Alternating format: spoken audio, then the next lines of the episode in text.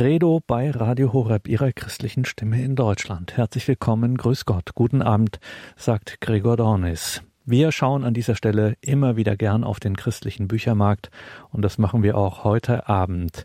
Wir schauen in ein Buch, das trägt den Titel Krabat, Liebe und Widerstand über das richtige Leben in einer verkehrten Welt. Und geschrieben hat dieses Buch Felix Hornstein. Der Pädagoge, der Gymnasiallehrer, hat sich in den letzten Jahren einen Namen gemacht auf dem christlichen Büchermarkt mit Literaturinterpretationen, wo er genuin christliche, tiefe Motive herausarbeitet, die wir in dieser Literatur finden. Und Felix Hornstein hat jetzt in einem umfassenden, originellen Buch sich den Roman Krabat vorgenommen, ein Roman eines der populärsten Kinder- und Jugendbuchautoren der Bundesrepublik, Ottfried Preußler. Ottfried Preußler, der im Jahr 2023 100 Jahre alt geworden wäre. Und in diesem ebenso schlichten wie tiefen Jugendbuch Krabat öffnet sich, so Felix Hornstein, ein ganzer Kosmos aus Literatur, Philosophie, Theologie und Geschichte. Und hier tauchen grundlegende christliche Motive auf. Von der Erbsünde über die Osternacht bis hin zur Schutzmantelmadonna. Aber hören Sie selbst Felix Hornstein, Krabat, Liebe und Widerstand über das richtige Leben in einer verkehrten Welt. Krabat von Ottfried Preußler Einleitung Ist ein Jugendbuch ein behandlungswürdiger Gegenstand? Man kann sich fragen, wie man auf einen derartigen Gegenstand kommt, ob es nicht größere Literatur gäbe. Wenn ich ein umfangreiches, kompliziertes und dunkles Werk für Erwachsene vorlege, kann die Fülle der ausgebreiteten Gedanken über strukturelle Schwächen hinwegtäuschen. Wenn ich es schaffe, mit einem einzigen Strich eine ganze Landschaft vor dem geistigen Auge erstehen zu lassen, dann muss ich als Maler ganz genau wissen, wie ich diesen Strich ziehe. Da gibt es nicht, wie bei mancher barocken Figur, eine Menge Stoff, die Fehler in der Orthopädie kaschieren kann. So ist die Kunst, Jugendliteratur zu schreiben, die Kunst der Reduktion. Jugendbücher sind schwerer zu schreiben als Bücher für Erwachsene. Hier muss alles stimmen. Kinder- und Jugendbücher muss man deshalb nicht anders schreiben als Bücher für Erwachsene, sondern besser. Freilich, meistens ist das nicht der Fall. Darum gibt es ja auch nur so wenig gute Jugendliteratur. Ottfried Preußler aber ist mit seinem Krabbert ein wahres Meisterwerk gelungen, das durch die Gedrängtheit der Aussagen, die gleichzeitige Leichtigkeit und Schlichtheit, die Einfachheit in Form und Sprache bei gleichzeitiger Tiefe alle Ansprüche an ein großes Kunstwerk erfüllt. Hier entsteht ein ganzer geistiger Kosmos vor unseren Augen. Preußlers Grabat ist nicht weniger als eine Deutung unserer ganzen Welt. Ich weiß übrigens nicht, wie weit sich Preußler dessen bewusst war. Wenn man nachliest, was er zur Entstehung des Grabats selbst geschrieben hat, kann man den Eindruck bekommen, er habe gar nicht gewusst, welch weiten Horizont sein Werk eröffnet aber vielleicht hat er sich hier nur ein bisschen versteckt. Vorausschicken muss ich ein paar einführende Bemerkungen. Krabat geht auf eine alte Sage zurück, die aus der Lausitz stammt, jener Landschaft zwischen Schlesien und Sachsen, die uns zum größten Teil noch geblieben ist und in der es noch die letzten Reste der slawischen Bevölkerung gibt, die das Gebiet zwischen Elbe und Oder einst besiedelte. Die Sage vom Zauberer Krabat ist in der Lausitz allenthalben bekannt. Es gibt auch interessante literarische Fassungen des Stoffes, vor allem von dem 1916 geborenen sorbischen Autor Juri Bresan. Und ich habe mir bei der geistigen Suche nach ähnlich ausgeprägten Sagengestalten gedacht, dass auch Goethe statt einem Faust einen Krabat hätte schreiben können. Denn der Krabat, der uns in den Volksbüchern entgegentritt, ist in seiner Suche nach Wissen und Macht eine in vielerlei Hinsicht faustische Gestalt, wenn auch eine, die gegen den Teufel kämpft. Krabat ist zugleich auch ein Robin Hood, den man freilich nicht mit Pfeil und Bogen gegen den Sheriff von Nottingham kämpfen sieht, sondern mit geheimnisvollen Zauberkräften gegen die Mächtigen und Reichen seiner Zeit. Preußler hat die alten Sagen in einer bemerkenswerten Weise umgeschrieben und mit viel Kolorit versehen. Er hat sich in die Welt der Mühlen eingearbeitet und er hat sie in der Zeit des Nordischen Krieges angesiedelt, im ersten Jahrzehnt des 18. Jahrhunderts, genauer etwa zwischen 1706 und 1710. Ich kann den Inhalt des Buches hier leider keineswegs erschöpfend wiedergeben. Deshalb stelle ich an den Anfang nur einen so knapp wie möglich gehaltenen Überblick zur Orientierung für diejenigen, die die Erzählung noch nicht kennen, zur Auffrischung für die, die das Buch schon gelesen haben. Im Übrigen kann jedermann nur raten, das Buch selbst zu lesen. Der Inhalt. Krabat, unterwegs als einer von drei heiligen Königen, hört im Traum eine Stimme. Komm nach Schwarzkolm in die Mühle, es wird nicht zu deinem Schaden sein. Er macht sich auf den Weg und findet schließlich die Mühle im Koselbruch. Da lag sie vor ihm, in den Schnee geduckt, dunkel, bedrohlich, ein mächtiges, böses Tier, das auf Beute lauert. Er verdingt sich als Lehrbub. Das Leben ist hart. Nur dem Dominjuro, der sich um die Küche kümmert und von allen wie der letzte Dreck behandelt wird, geht es noch schlechter. Immerhin hat er einen Freund, den Altgesellen Tonda, der sich seiner annimmt. Sehr bald muss Krabat die Erfahrung machen, dass es auf dieser Mühle nicht mit rechten Dingen zugeht. Aber für einen Waisenknaben gibt es keinen Grund zur Flucht, solange es noch Winter ist. Die Mühle ist vollkommen von der Außenwelt abgeschottet und doch wird auf ihr Tag für Tag gearbeitet, auch an den Sonntagen. Aber niemand erklärt ihm, warum das so ist. Eines Nachts wacht er aus einem Traum auf. Er blickt aus dem Fenster und sieht, wie dort ein Planwagen steht, von schwarzen Rössern gezogen. Er sieht einen Mann auf dem Kutschbock sitzen, mit hochgezogenem Mantelkragen und den Hut in die Stirn gezogen. Nachtschwarz, auch er. Eine Hahnenfeder steckt an seinem Hut, gleich einer Flamme taucht in den Vorplatz in flackerndes Licht. Die Knappen aber tragen schwere Säcke zum toten Gang und bringen sie zurück, als es gut vermahlen ist. Wieder erklärt ihm niemand, was das zu bedeuten hat. Am Karfreitag erfährt Grabat, dass er auf einer schwarzen Schule gelandet ist. Er erhält ab sofort jeden Freitagabend einen nach didaktischen Maßstäben veralteten, aber sehr effektiven Unterricht in der Kunst zu zaubern. Und er merkt, dass ihm die Mühle damit auch etwas anbietet, das sich zu lernen lohnt. Die Osternacht müssen die Knappen paarweise unter freiem Himmel verbringen, um sich das Mahl zu holen. In dieser Nacht hat der Meister keine Gewalt über sie und es kommt einer Begegnung mit der Außenwelt. Zusammen mit Tonda, der Grabat in dieser Nacht erzählt, wie der Meister seine Freundin Worschula in den Tod getrieben hat, begegnen sie den Mädchen aus dem Dorf, die das Osterwasser holen, und sie hören die Stimme der Vorsängerin, der Kantorka, die ein altes Osterlied singt. Wieder zu Hause werden die Knappen dem Meister neu verpflichtet und dürfen bald darauf endlich feiern. Das Jahr vergeht im Alltag, der nur gelegentlich von lustigen Begebenheiten unterbrochen wird. Im Herbst entdeckt Krabbert den wüsten Plan, eine abgelegene und ungeschmückte Gräberstätte im Moor. Tonda schenkt ihm als Andenken sein Messer, das die wunderbare Eigenschaft hat, eine dunkle Farbe anzunehmen, wenn seinem Besitzer Gefahr droht. Als der erste Schnee fällt, werden die Müllknappen äußerst reizbar. Weihnachten fällt komplett aus und auch am Silvesterabend geht man wie immer zu Bett. Doch kurz vor Mitternacht wachen alle auf, um gleich danach einen entsetzlichen Schrei zu hören. Tonda fehlt. Er ist tot. Er hat sich den Hals gebrochen. Am nächsten Tag beerdigt man ihn in aller Hast, ohne Pastor und Kreuz und ohne überhaupt noch von ihm zu sprechen. In bedrückter Stimmung verbringen die Knappen die nächsten Tage untätig, bis der Meister die Knappen eines Abends wieder zur Arbeit ruft und der neue Lehrbub da ist. Witko. Die Mühle, sie malt wieder. Und das Leben geht seinen Gang.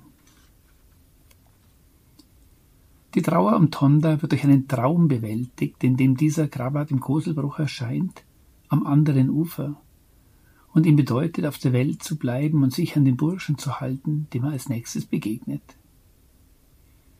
Als Michael und Juro Krabat gleichzeitig wecken, hält sich dieser an Michael, denn viel im Tonda gleicht.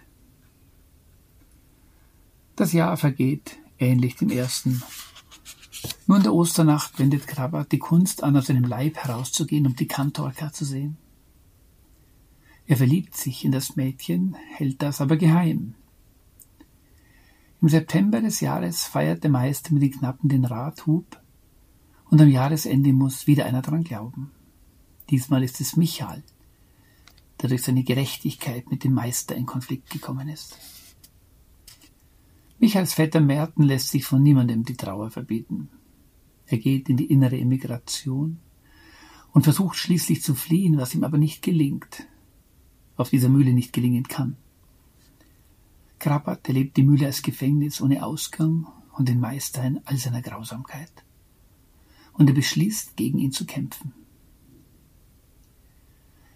Die dritte Osternacht verbringt er mit dem ebenso liebenswürdigen wie lustigen neuen Lehrbuben Lobosch, und er kann es so einrichten, dass er auf dem Rückweg die Kantorka trifft. Sie kennt ihn, denn sie hat von ihm geträumt, und so hält sie zu ihm. Aber jetzt kommt eine schwierige Zeit für Krabat. Denn auch dem Meister kann jetzt nicht mehr entgehen, dass Krabat verliebt ist. Er versucht es mit Strenge und schließlich mit Güte ihn dazu zu bewegen, etwas zu erzählen. Er gibt ihm schließlich sogar als seinen besten Schüler Krabat lernt in der schwarzen Schule, was er kann, um gegen den Meister bestehen zu können, für die Sonntage freien Ausgang. Krabat ahnt die Falle, aber er kann sie nur mit der Hilfe Juros umgehen. Dieser von allen verachtete Trottel erweist sich als der gescheiteste Knappe auf der ganzen Mühle. Er spielt ein Versteckspiel, das es ihm erlaubt, die Arkana der Macht kennenzulernen. Er kann sogar lesen. Er weiß, wie man sich vor dem Meister verborgen halten kann und wie man seine Macht brechen kann.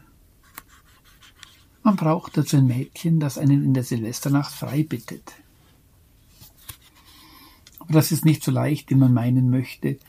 Das Mädchen muss nur den Burschen, den es liebt, unter den anderen herausfinden. Aber wie geht das, wenn der Meister den Burschen befiehlt, sich in Raben zu verwandeln und den Schnabel unter den linken Flügel zu stecken?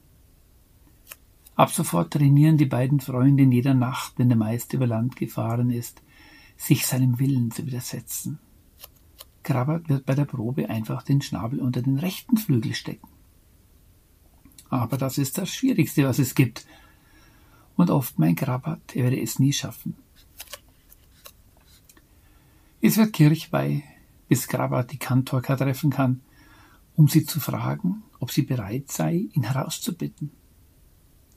Sie sagt zu, und mit Hilfe eines Ringes von Haar, den sie ihm abschneidet, kann Krabat seine Kräfte verdoppeln. Jetzt gewinnt er jeden Probekampf gegen Juro. So geht es auf das Ende zu. Der Meister merkt, dass er an Grabat nicht herankommt, und er beginnt sich zu fürchten. Wenige Tage vor Jahresende bietet er ihm die Mühle an. Als Grabat ablehnt, zeigt er ihm die Krallen. Doch Grabat besteht die Versuchung, und am Silvestertag kommt die Kantorka, wie abgemacht, auf die Mühle, um Grabat frei zu bitten. Deutung Die Welt der Mühle. Mit einer ungeheuerlichen Schlussszene, auf die ich noch zu sprechen komme, geht der Krabat zu Ende. Der Schleier wird nicht gelüftet, der Vorhang fällt, Schnee hüllt alles gnädig ein. Auch das ist Absicht, wie mir scheint. Das Leben bleibt rätselhaft, es gibt keinen Durch- oder Überblick, wir finden keine Weltformel, stehen immer wieder Ochs am Berg. Aber wir wissen zu unterscheiden zwischen Gut und Böse, wir wissen zu unterscheiden Wahrheit und Lüge, Liebe und Selbstsucht. Grabat weiß, was er getan hat, er weiß, dass er es tun musste, so sehr es vielleicht sogar auch ihm leid tun mochte, um die Kunst zu zaubern. Preusslers Grabat ist wie eine Prinzregententorte, die man in verschiedenen Schichten lesen kann. Als Abenteuergeschichte, als Beschreibung einer Diktatur, als Bericht über die Versuchung des Menschen durch die Zauberkraft, also als Parabel für die moderne Welt der Technik, als Liebesgeschichte, als religiöse Weltdeutung. Ich will jetzt einige von diesen Schichten anschneiden sozusagen Aufschlüsse im geologischen Sinne gewinnen und vielleicht auch die Aufmerksamkeit in bisher noch nicht bedachte Richtungen lenken. Zunächst einmal. Dieses Buch ist starker Tobak. Alles andere als ein harmloses Büchlein zur Unterhaltung von Kindern. Eigentlich ein Erwachsenenstoff, den Preußler hier für etwas jüngere Semester aufbereitet hat. Und wenn man an die grausamen Todesszenen denkt, andere Grausamkeiten bleiben angedeutet, so ist das alles andere als Kuschelpädagogik. Aber gerade das ist die besondere Stärke dieses Buches. Es beschönigt nichts, redet die Dinge nicht verfälschend schön. Krabat ist aber ein Buch, das Mut macht. Du kannst es schaffen, du wirst es schaffen, du musst es schaffen, aber mach dir nichts vor, es ist schwer. Doch es lohnt sich, trotz allem. Worum geht es? Die Mühle ist, wie man sieht, eine grausame, eine verkehrte Welt. Eine Welt unter der Knute eines unbarmherzigen Herrschers. Dennoch ist diese Welt nicht nur schlecht, sie ist zum Teil auch recht angenehm, ja sogar ganz gemütlich, denn sie hat ihre feste Ordnung, sie läuft berechenbar. Die Mühle, sie malt wieder. Es gibt dafür ein illustres, recht nettes Völkchen von Gesellen. Vor allem aber ist die Mühle warm, es gibt sehr wichtig, immer reichlich zu essen. Die Arbeit tut normalerweise nicht weh. Am Abend sitzen die Gesellen einträchtig bei ihrem Zeitvertreib herum. Man hört nur zu ganz bestimmten Anlässen davon, dass sie streiten, und man hört auch nie davon, dass einer sich verletzt oder krank wird oder dass sonst ein Unglück passiert, und manchmal wird auch zünftig und ausgelassen gefeiert. Nächtliches Ausrücken und ähnliche Dinge sind zwar vergleichsweise unangenehm, aber auch das kommt nicht allzu oft vor und es lässt sich überstehen. Alles in allem ist die Mühle zwar keine Luxusherberge, aber für einen Bettlergesellen, der nicht weiß, wer seinen Bauch vollkriegen soll und der frierend über die Landstraßen zieht, doch eine Bleibe, in der sich's aushalten lässt und so denkt Krabbert in den ersten Monaten ja auch, obwohl er dann auch richtig hart ran muss. Und da weiß er noch gar nichts vom Besten, was es auf der Mühle gibt, von der Macht zu zaubern. Man könnte jetzt meinen, ich sei verrückt nach alledem, was auf der Mühle geschehen ist, aber dieser Punkt scheint mir doch für die Gesamtdeutung wichtig zu sein. Die Mühle ist ein Ort, an dem sich immerhin auch leben lässt. Die Mühle ist ein Mikrokosmos, eine kleine Welt für sich, nicht ohne Kontakt nach außen und dennoch eine Größe für sich. Es sind genau zwölf Knappen, die auf ihr Dienst tun. Keiner weniger und keiner mehr. Und wenn die Zahl nicht voll ist, malt die Mühle nicht oder wie in den Neumondnächten zwischen Neujahr und Ostern. Der Meister muss einspringen und den fehlenden zwölften Gesellen ersetzen. Zwölf ist die Zahl der Monate des Jahres und damit nach alter Bedeutung einer Welt. Sie ist aber auch die Zahl Israels und der Kirche. Zwölf Söhne hat Jakob und diese werden zu den Stammvätern der zwölf Stämme. Jesus, so heißt es ganz schlicht in der Bibel, machte zwölf. Und diese zwölf sind dann auch die Kirche, weshalb sich diese Zahl an den Salbstellen, den Apostelkreuzen und oft auch an anderen Stellen im Kirchengebäude wiederfindet. Nun ist die Mühle ganz und gar keine Kirche und alles andere als ein heiliger Ort. Sie ist viel eher die Umkehrung des Heiligen. Sein Zerspiegel und Gegenbild, Nimmt man die Zaubermacht und den Willen, der hinter ihr steckt, dazu, findet sich dahinter der Versuch der Aufspreizung des Endlichen zum Absoluten. Das aber ist das Signum des Teufels. Die endliche Macht, die absolut werden will, das Endliche, das alles sein will, und das sich absolute Macht, Verfügung über die Welt, Sicherheit und Unabhängigkeit erhofft und doch nie erringen kann. Nach zwei Jahren, so lange hat er gebraucht, ist auch Krabat klar, welches Spiel auf der Mühle gespielt wird. Der Meister hat einen Pakt mit dem Herrn Gevatter, wie er ihn nennt. Er hat einen Chef, der ihm die Mühle gegeben hat. Dafür ist ihm gewisse Dienste schuldig. Wir haben von den Neumondnächten gehört.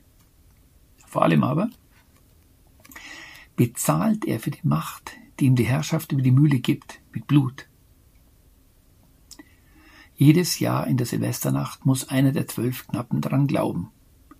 Oder der Müller selbst ist dran. Wer ist der Herr Gevatter? Der Teufel wird man sagen, wir kennen das Motiv des Teufelspaktes ja. Aus dem Volksbuch von Dr. Faustus und dem, was Goethe daraus gemacht hat, oder ganz explizit mit den zwölf Knappen aus Selma Lagerlöfs Roman Gösta Berlings Sorga. Auch der Urkrabat oder der Krabat, der uns in den Dichtungen von Juri Bressan begegnet, ist eine faustische Gestalt. Er will das absolute Wissen erringen und verdingt sich dafür in der Mühle. Er wird aber betrogen und versucht nun seinerseits den Betrüger zu betrügen, in einem verzweifelten Kampf, in dem Krabat, der immer der gute Zauberer bleibt, schließlich gewinnt. Da ist der Müller der Teufel. In Preußlers Krabat trägt der Herr Gevatter ganz eindeutig teuflische Züge. Einmal hört Krabat die Stimme des Fremden. Es war eine Stimme wie glühende Kohlen und klirrender Frost in einem. Er spürte, wie es ihm eiskalt den Rücken hinablief, während er gleichzeitig das Gefühl hatte, mitten in einem lichterloh brennenden Feuer zu stehen. Dennoch kann man nicht einfach von einer Gleichsetzung des Herrn Gevatters mit dem Teufel ausgehen. Seine Gestalt ist teuflisch, aber sie bleibt unbestimmt. Ihre Dunkelheit und Unbestimmtheit selber, gerade für den jugendlichen Leser etwas sehr Nachdrückliches, Rätselhaftes, ist Teil seines Wesens. Es geht um die verneinende, zersetzende, durcheinanderbringende Macht. Diese ist nicht klar. Ihr Wesen ist Lüge und Betrug. Mit dieser Macht des Bösen, die uns bedrängt und deren wir uns zu erwehren haben, steht der Meister in Kontakt. Und das genügt. Wie geht es nun weiter? Die Mühle, habe ich gesagt, ist auch ein angenehmer, ja gemütlicher Ort und sie bietet die Möglichkeit zu lernen. Man kann auch den Geschmack an der Macht lernen. Bei einer seiner Ausfahrten lädt der Meister Graba dazu ein, mitzukommen an die große Welt des Dresdner Hofes und sich im Zentrum der Macht umzuschauen. Auf der Rückkehr fragt ihn der Meister, woran denkst du? Ich denke darüber nach, sagte Grabat, wie weit man es bringen kann mit der schwarzen Kunst und dass sie ein Mittel ist, das einem selbst über Fürsten und Könige Macht verleiht. Man kann also den gleichen Weg einschlagen wie der Meister. Man muss aber, wenn man diese Macht will, bereit sein, einen Preis zu zahlen. Einen sehr hohen Preis. Diesen hohen Preis nennt man gewöhnlich die Seele. Was nützt es dem Menschen, wenn er die ganze Welt gewönne, sagt Jesus, aber Schaden litt er an seiner Seele. Und Sokrates wurde nicht müde zu sagen, der Mensch solle sich mehr als um alles andere darum kümmern, dass seine Seele schön sei. Diese Seele muss man verkaufen. Der Meister weiß um diesen Preis. Einmal zeigt er es, und zwar beim beiläufig erwähnten Fest des Rathubs, als er ausnahmsweise einmal mit den Gesellen zusammen feiert. Bei dieser Gelegenheit lernen wir den Meister anders kennen als sonst. Der Meister war redselig und bei bester Laune. Er lobte Staschko und dessen Gehilfen für ihre Arbeit und hatte sogar für den dummen Juro ein gutes Wort übrig dass der Braten vortrefflich sei und der Wein ein Labsal. Er sang mit den Burschen, er spaßte mit ihnen, er forderte sie zum Trinken auf und trank selber am meisten. Lustig, rief er, nur lustig, Burschen, der Neid könnte ihnen zwacken, wenn man euch sieht. Ihr wisst nicht, wie gut ihr's habt. Wir? fragte Androsch, sich an den Kopf fassend. Hört ihr das, Brüder und Mitgesellen? Der Meister beneidet uns. Weil ihr jung seid, der Meister war ernst geworden. Er wird an diesem Abend von seiner Jugend erzählen. Er wird diese Erzählung schließlich abbrechen, um ein anderes Mal fortzufahren. Und er wird sich so hemmungslos besaufen, dass es den Burschen vor ihm graut. Finster bleibt er auf seinem Stuhl sitzen. Die Knappen lassen ihn dort einfach zurück, bis er sich irgendwann in der Nacht ins Haus zurückschleicht. Der Meister weiß, dass er, trotz aller seiner Macht, sein Leben verlieren wird. Seine Macht ist ihm nur geliehen und eines Tages wird er sie zurückgeben müssen. Dann wird er aber nichts in der Hand haben, was seinem Leben einen Wert geben könnte.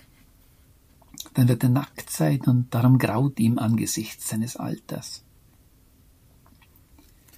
Wir wissen doch, was das Gericht Gottes heißt, ganz unabhängig davon, ob wir an ihn glauben oder nicht.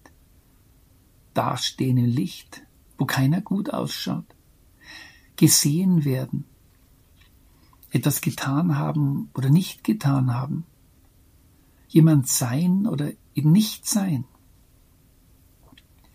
Simon, der Satan hat verlangt, dass er euch wie Weizenkörner sieben darf, sagt Jesus. Die Wahrheit über unser Leben, die wir nicht verstecken können. Wir Menschen können gar nicht so leben, als ob es keinen Unterschied machen würde, wie einer gelebt hat, als ob das nichts zählen würde. Wir können uns als freie Wesen vor der Verantwortung für unsere Taten nicht drücken.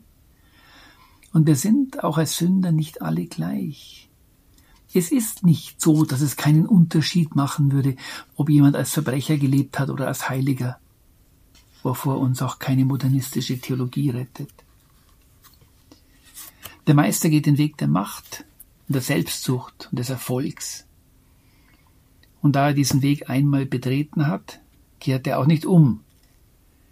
Lichte Momente, in denen er zeigt, dass er in seinem Inneren sehr wohl weiß, auf dem falschen Weg zu sein, ändern nichts an seinem Verhalten. Wir werden es bald sehen. Ist der Meister in all seiner Macht glücklich? In den Augen der Knappen ist er es. Er hat die Macht. Er schikaniert die anderen. Er kann tun, was er will, während die anderen oft genug das saure Brot der Knechtschaft essen müssen.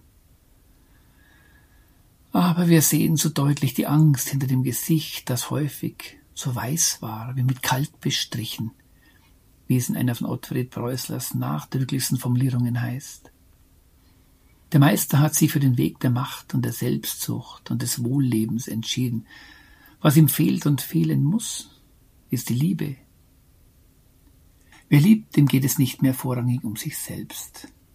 He agape uzeteta heotes heißt es bei Paulus im Hohelied der Liebe in 1 Korinther 13,5. Die Liebe sucht nicht das ihrige. Ihr Wesen ist es, den anderen zu lieben. Die Freude darin zu finden, dass man sich selbst vergisst und den anderen liebt. Zuerst und zuletzt den liebt, der, wie Platon sagt, allen seligen Ernstes wert ist. Den liebt, der unter allen Umständen liebenswert ist, der so ist, dass sich um seinetwillen alles andere lohnt weshalb die Gottesliebe Grund und Folge jeder Liebe ist, und dass man in einer Teilnahme der göttlichen Liebesbewegung zum Schwachen und Armen dieses mitliebt, den Schenken der Liebe, soweit das uns Menschen, uns bedürftigen und schwachen Wesen eben möglich ist. Wer liebt, dem geht es nicht mehr vorrangig um sich selbst. Er macht sich selbst nicht zum Mittelpunkt der Welt. Seine vorrangige Frage ist nicht, was habe ich davon, was bringt das mir, sondern wozu bin ich da? Was ist so wertvoll? So über jede Fraglichkeit erhaben, dass es sich um dessen Willen zu leben lohnt. Das Leben des Menschen ist nichts wert, der nichts hat, was mehr wert ist als sein Leben. So hat das der Philosoph Jörg Splett auf den Punkt gebracht. Und Petrus Canisius hat in seiner berühmten Katechismusfrage vor 450 Jahren das Gleiche getan. Wozu sind wir auf Erden? Um Gott zu ehren, ihn zu lieben, ihm zu dienen und dadurch selig zu werden. Gott allein ist zu leben wert. Wenn ich das weiß und ihn liebe, dann wird auch mein Leben gesund. Aber ich darf natürlich nicht Gott lieben, um gesund zu werden. Denn wer so denkt, der liebt nicht. Die Welt der Mühle ist keineswegs nur schlecht. Aber sie ist eine Welt, die auf den Verbrechen gebaut ist und die deshalb nicht sein darf. Die Liebe aber sagt, es ist gut, dass es dich gibt. So läuft das Buch auf einen Konflikt zwischen Liebe und Macht hinaus. Der Konflikt beginnt just in der Osternacht, als Grabber zum ersten Mal die Stimme der Kantorka hört. Da spürt er einen Schmerz an einer Stelle, von der er vorher noch gar nicht wusste, dass es überhaupt gab. Er kennt das Mädchen noch gar nicht, macht sich selbst noch gar nicht klar, was mit ihm geschehen ist, aber sein Herz gehört schon der Kantorka. Wir wollen über der Liebe zu diesem Mädchen freilich die andere Liebe, die zum toten und an seiner Liebe gestorbenen Freund Tonda nicht vergessen. Ohne diese Liebe wäre Krabat in der Mühle nicht der, der er ist. Vielleicht würde er noch nicht einmal die Kantorka lieben. Denn Tonda hatte ihm in der ersten Osternacht von seiner Liebe zu Worschula erzählt und ihn auf den Klang der Glocken aufmerksam gemacht. Er hat ihm die Ohren geöffnet. Höre, das heißt auf Aramäisch Ephata. Und so wie der Glaube vom Hören kommt, so auch die Liebe zur Kantorka. Wir erfahren nie ihren richtigen Namen, aber sie ist die Vorsängerin, die damals in der unheilig heiligen Nacht gesungen hat. Was Tonda nicht gelang, den Meister und die dem Teufel gehörende Welt der Mühle durch die Liebe zu überwinden, Grabat wird es gelingen. Es musste freilich noch etwas anderes hinzukommen. Denn allein hätte er es nicht schaffen können, so gescheit er auch war. Der Verstand allein heißt das, bezwingt die Welt nicht. Er denkt zu gerade. In Umberto Ecos Roman Der Name der Rose ist die analytische Vernunft diejenige Kraft, die alles aufschlüsselt, die jedes Geheimnis durchdringt, aber immer im Danach. Sie ist die Kraft, die immer einen Schritt zu spät ist und die dadurch zuletzt die ganze Welt in Flammen aufgehen lässt. Der Verstand ist der Abgefeimtheit des Gegners nicht gewachsen, er ist so naiv, fällt auf Tricks herein, weil er logischerweise ausrechenbar ist. Die Welt wird überwunden durch Liebe und durch Klugheit. Seid klug wie die Schlange und sanft wie die Tauben. Und es bedarf des Helfers. Was allein nicht geht, geht gemeinsam. Allerdings auch dann nur durch die Bereitschaft zum Opfer. Ohne Verzicht und Opfer kann die Welt nicht überwunden werden. Siehe, ich habe die Welt besiegt, ruft Christus, der Gekreuzigte. Lebensordnungen. Das Leben auf der Mühle ist bestimmt und geregelt von festen Ordnungen und Bräuchen. Die machen dieses Leben, wenn man vorher ein obdachloser Straßenbub war, erträglich, man mag das als Lohn für den Gehorsam sehen, als Opium für das Volk oder was auch immer, oder einfach als Ausdruck der Tatsache, dass auch die Gegenordnung eine Ordnung sein muss und auf Ordnung angewiesen ist. So haben diese Bräuche auch eine beeindruckende Seite. Es ist mitunter schön zu sehen, wie sie das Leben zusammenhalten, wie sie bei allem, was nicht stimmt, einen festen Rahmen bilden, der Halt bietet. Der frühere bayerische Kultusminister Hans Mayer hat in einem Büchlein erzählt, wie er als Kind im Breisgau erlebt hat, wie bei all dem Chaos des Zusammenbruchs von 1945 die kirchlichen Lebensordnungen, die liturgischen Feste dem chaotischen Leben der Menschen eine Stütze boten. Sie gingen mit der größten Selbstverständlichkeit weiter, während draußen alle Selbstverständlichkeiten verloren gingen.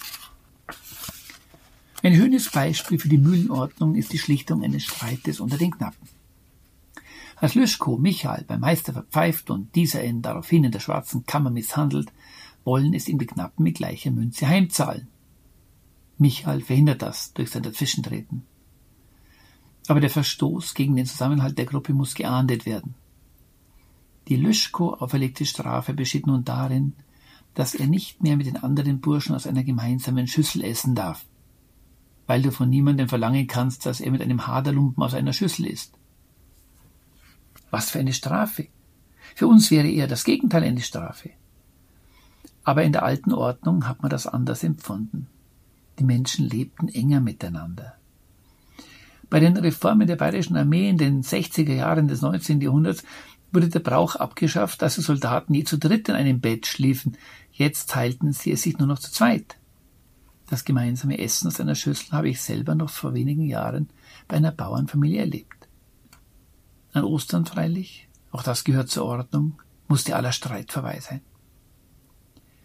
So lebt auch die Mühle von ihrer festen Ordnung. Zwölf Knappen müssen es sein, sonst malt die Mühle nicht. Nach Zunftgebrauch werden die Lehrbuben freigesprochen. Jeden Tag wird zur festgesetzten Zeit gearbeitet. Die Zeit wird nach dem Kirchenkalender gerechnet, so fällt der erste Schnee zum Beispiel einmal um die Andreasnacht.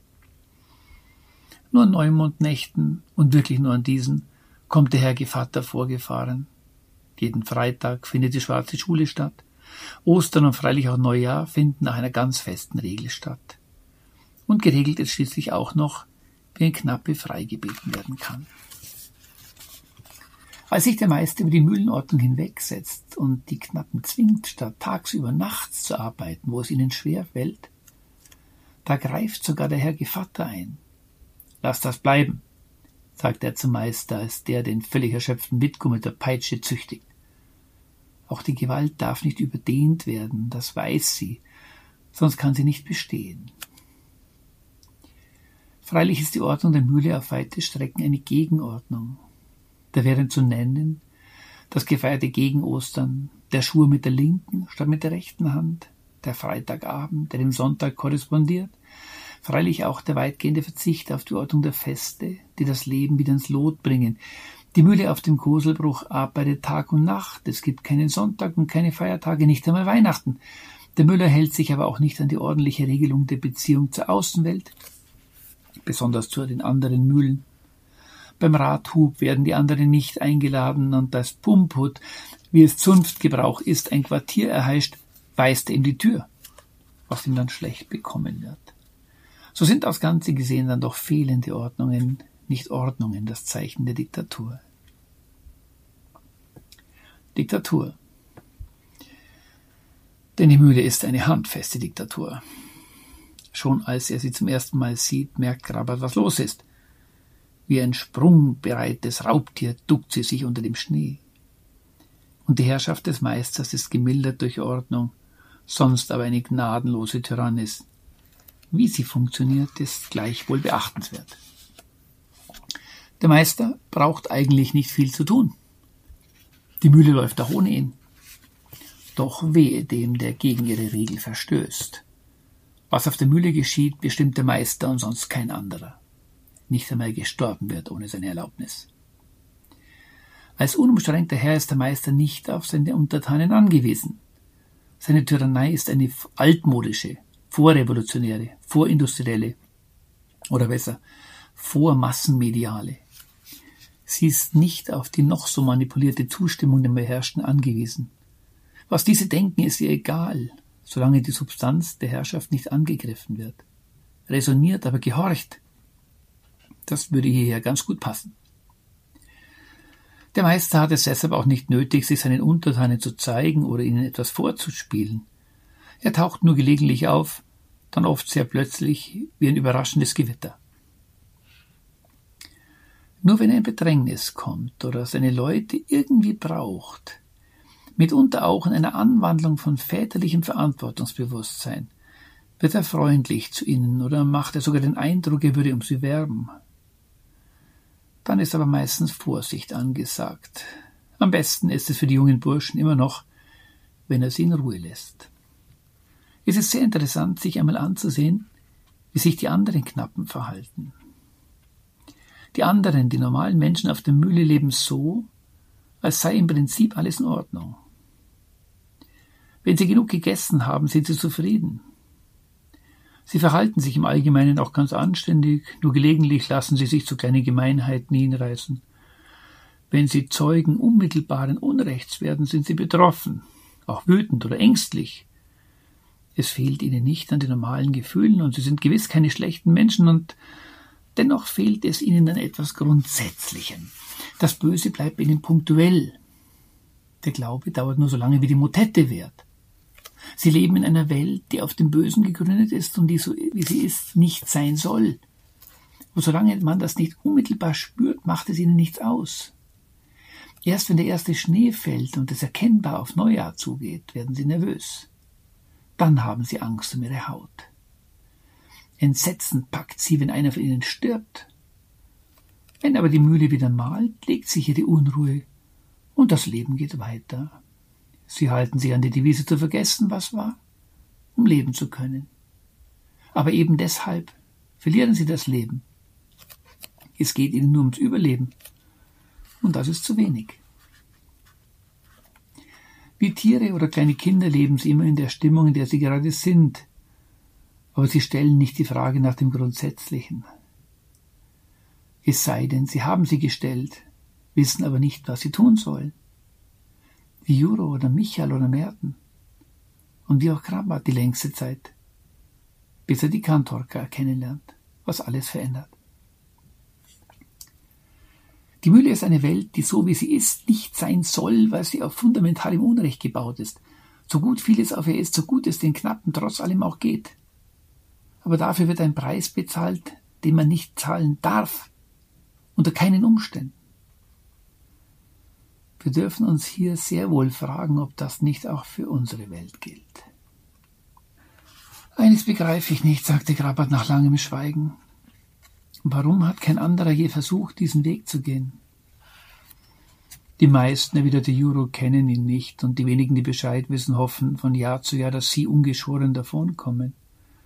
Wir sind zwölf, und es trifft ja nur einen in jeder Silvesternacht, und außerdem ist da noch etwas im Spiel, was du wissen sollst. Gesetzt, dass ein Mädchen die Probe besteht und der Meister wird überwunden, dann ist es im Augenblick seines Todes um alles geschehen, was er uns je gelehrt hat. Dann sind wir mit einem Schlag weiter nichts als gewöhnliche Müllersburschen. Und aus ist's mit aller Zauberei. Religion. Kommt Religion im Grabat außer an wenigen Stellen überhaupt vor? Die Welt der Mühle ist doch die gottfernste und feindlichste, die man sich denken kann. Ich freilich halte Grabat für ein durch und durch religiöses Buch, ja, ich denke, dass es eigentlich letztendlich nur um Religion geht. Auch die Liebesgeschichte, und es ist die schönste, die ich kenne, gehört da hinein. Preußlers Grabat ist schließlich nichts Geringeres als eine Gesamtdeutung unserer Lage in der Welt. Der Ruf. Ich beginne noch einmal mit dem Anfang. Krabbert ist ein einfacher, unbehauster Mensch. Mein Vater war ein heimatloser Aramäer. Er ist einfach da, findet sich in einer wenig beneidenswerten Lage in dieser Welt vor. Der Ruf trifft ihn, er kommt auf die Mühle, in die er mehr hineingerät, als dass er sich dazu irgendwie entschieden hätte. Aber wer entscheidet sich schon für seinen Lebensweg, geschweige denn für dessen Anfänge in der Jugend? Und dort geht es ihm wieder so. Wie ein neugeborenes Kind wird im ersten Abend von den elf Müllknappen angestaunt, erst angerufen und muss antworten. Er versteht am Anfang nichts oder fast nichts. Weiteres Fragen wird ihm ausgetrieben. Erst nach und nach durchschaut er das System der Mühle. Immer aber geschieht dies nach und nach, bei bestimmten Anlässen, die seinem wachen Sinn Gelegenheit dazu geben. Erbsünde. Glaube und Religion kommen auf der Welt der Mühle nicht vor. Gott ist abwesend. Anfänglich merkt man noch nicht einmal, dass er fehlt. Wir erinnern uns, Grabat hatte bei Tondas Begräbnis die Worte des Vaterunsers vergessen. Und am Sonntag wird auf dieser Mühle genauso gearbeitet wie am Werktag. Das Arbeitsleben dient hier nicht der Ruhe des Sonntags, die ja ein Teilhaben an der Ruhe des Schöpfers am siebten Tag ist sondern wenn es überhaupt so etwas dient, dem Freitag, an dem man zaubern lernt, also wieder etwas, das keinen Selbstzweck darstellt, sondern der Praxis dient. Ansonsten dient es der Macht des Meisters, wie er das Leben von Sklaven nach Aristoteles seinen Zweck nicht in sich selbst hat, sondern im Leben eines anderen, nämlich in dem des Herrn. Diese Welt gehört also einem anderen, dem Fürsten dieser Welt. Sie hat ihr Ziel verloren, dient nicht mehr Gott, und so kann man das Malen der Mühle auch deuten. Sie kreist nur noch um sich selbst. Sinnloses Malen, Wachstum um seiner selbst willen, das seine Ausrichtung im Ganzen verloren hat, das kennen wir auch vom Wachstum von Krebszellen. Ewige Wiederkehr desgleichen, wie es bei Nietzsche heißt. Hans Blumenberg spricht von einem kosmischen Vertrauensrest, ist in Wirklichkeit Bild für das Gefängnis des Eingeschlossenseins in sich selbst, aus dem es keinen drinnen gibt. So ist die Mühle ein Symbol für die Gottverlassenheit der Welt, für die Welt, die Gott aus den Augen verloren hat, für eine Welt, die man mit einem gut gebauten und ausgerüsteten Schiff vergleichen könnte, das sein Ziel verloren hat. Die Theologie spricht hier von der Erbsünde, von der Welt, die nicht ist, wie sie ist, die sozusagen unter ihrem Sollzustand ist, zurückgeworfen auf sich selbst, von einer Welt, der das Wesentliche fehlt, wie eine Telefonzelle, wenn ich niemanden habe, den ich anrufen könnte. Man kann freilich fragen, wie denn dann die Welt der normalen Leute draußen zu deuten ist, die Welt von Schwarzkolm und Maukendorf und Seidewinkel. Der tägliche Kampf zwischen Gut und Böse wird überall geführt. Das Schlachtfeld ist mitten im Herz jedes Menschen. Wenn es nur so einfach wäre, schrieb Alexander Solzhenitsyn in seinem Archipel Gulag, dass irgendwo schwarze Menschen mit böser Absicht schwarze Werke vollbringen und es nur darauf ankäme, sie unter den übrigen zu erkennen und zu vernichten. Aber der Strich, der das Gute vom Bösen trennt, durchkreuzt das Herz eines jeden Menschen. Die Linie, die Gut und Böse trennt, verläuft nicht zwischen Klassen und nicht zwischen Parteien, sondern quer durch jedes Menschenherz. Diese Linie ist beweglich, sie schwankt im Lauf der Jahre. Selbst in einem vom Bösen besetzten Herzen hält sich ein Brückenkopf des Guten, selbst im gütigsten Herzen ein uneinnehmbarer Schlupfwinkel des Bösen. So sehe ich diese Welt als Zwischenwelt. Auch dort regiert das Böse hinein. Die politischen Ausflüge des Meisters zeigen das sehr deutlich. Aber zugleich hat diese Welt Anteil an der anderen Ordnung, die wiederum verkörpert ist im religiösen Leben, in den heiligen Bräuchen und in der Teilhabe an den Sakramenten, in der Existenz von reinen Gestalten wie der Kantorka und nicht zuletzt in der Präsenz des Festlichen. Das Alltagsleben der Menschen draußen wird immer wieder unterbrochen, transzendiert durch Feste, in denen der Mensch nicht nur zu sich selber kommt und in der Fülle der Feier das Gutsein der Schöpfung erfährt und zur Zustimmung zur Welt geführt wird. Gibt es das? Könnte man jetzt wiederum fragen, nicht auch auf der Mühle? Ja, spaßig ist es zuweilen auch. Auch für die Mühle gilt, was für die ganze erbsünde gebrochene oder gefallene Welt nach katholischem Verständnis gilt. Diese Welt ist tiefgreifend beschädigt, aber sie ist nicht endgültig kaputt. Auch für sie gilt noch das, es war sehr gut des Schöpfers. Die Macht des Teufels kann diese göttliche Zusage nicht vernichten. Gott lässt das gar nicht zu und so blickt auch dort das Gute immer wieder durch die Ritzen. Übrigens besonders eindringlich in den Naturbeschreibungen. Die Welt und die Mühle zeigt sich immer wieder in großartiger Schönheit, vom Preußler in hinreißenden Worten jeweils ganz knapp gezeichnet. Nie ist es eine Postkartenschönheit, fast nie Schönwetterschönheit, immer ist aber die Natur in ihrer Weise schön. Diese durch nichts zu zerstörende, klein zu kriegende Schönheit ist der verbündete Grabat. So schrecklich das Leben auf der Mühle oft ist, die Schöpfung lässt nie vergessen, dass sie trotz allem herrlich ist. Die Macht des Schöpfers ist stets größer als die des Teufels, das zeigt sich gerade auch hier. Die Natur ist ein Verbündeter der Guten. Daraus speist sich auch die Zuversicht, etwa der Kantorka unausgesprochen, dass Gott Hänsel und Gretel nicht alleine lassen wird, dass der, der das Gute wagt, unter seinem besonderen Schutz steht. Wie ein Stein, der ans Wasser fällt, ist auch die dem Bösen gehörende Welt der Mühle hineingenommen in eine größere Dimension, ist Gott primär und stärker so ist das Gute nicht auszurotten. Auch auf der Mühle selbst entsteht ihm ein Rächer, immer wieder neu, bis es einer schafft. Die Erbsündenlehre ist ja nicht, wie sie oft missverstanden wird, eine Lehre, die dem Menschen seine Sündhaftigkeit vorhält, sondern im Gegenteil eine Lehre der Hoffnung. Wo der schreckliche Zustand der Welt ein falscher ist, kann er auch richtig gestellt werden. Wo es Gefangenschaft im Bösen gibt, gibt es auch Erlösung, wenigstens der Möglichkeit nach. Was aber ist das Schlimmste auf der Mühle? Wer auf der Mühle stirbt, ist nicht nur physisch tot. Er wird auch von den anderen vergessen. Ist, wie wenn sein Leben nie gelebt worden wäre.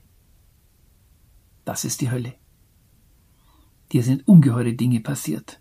Nein, sie waren gar nicht. Die Diktatur, die Gewaltherrschaft will nicht nur ihre Feinde auslöschen, sondern auch das Gedächtnis an sie.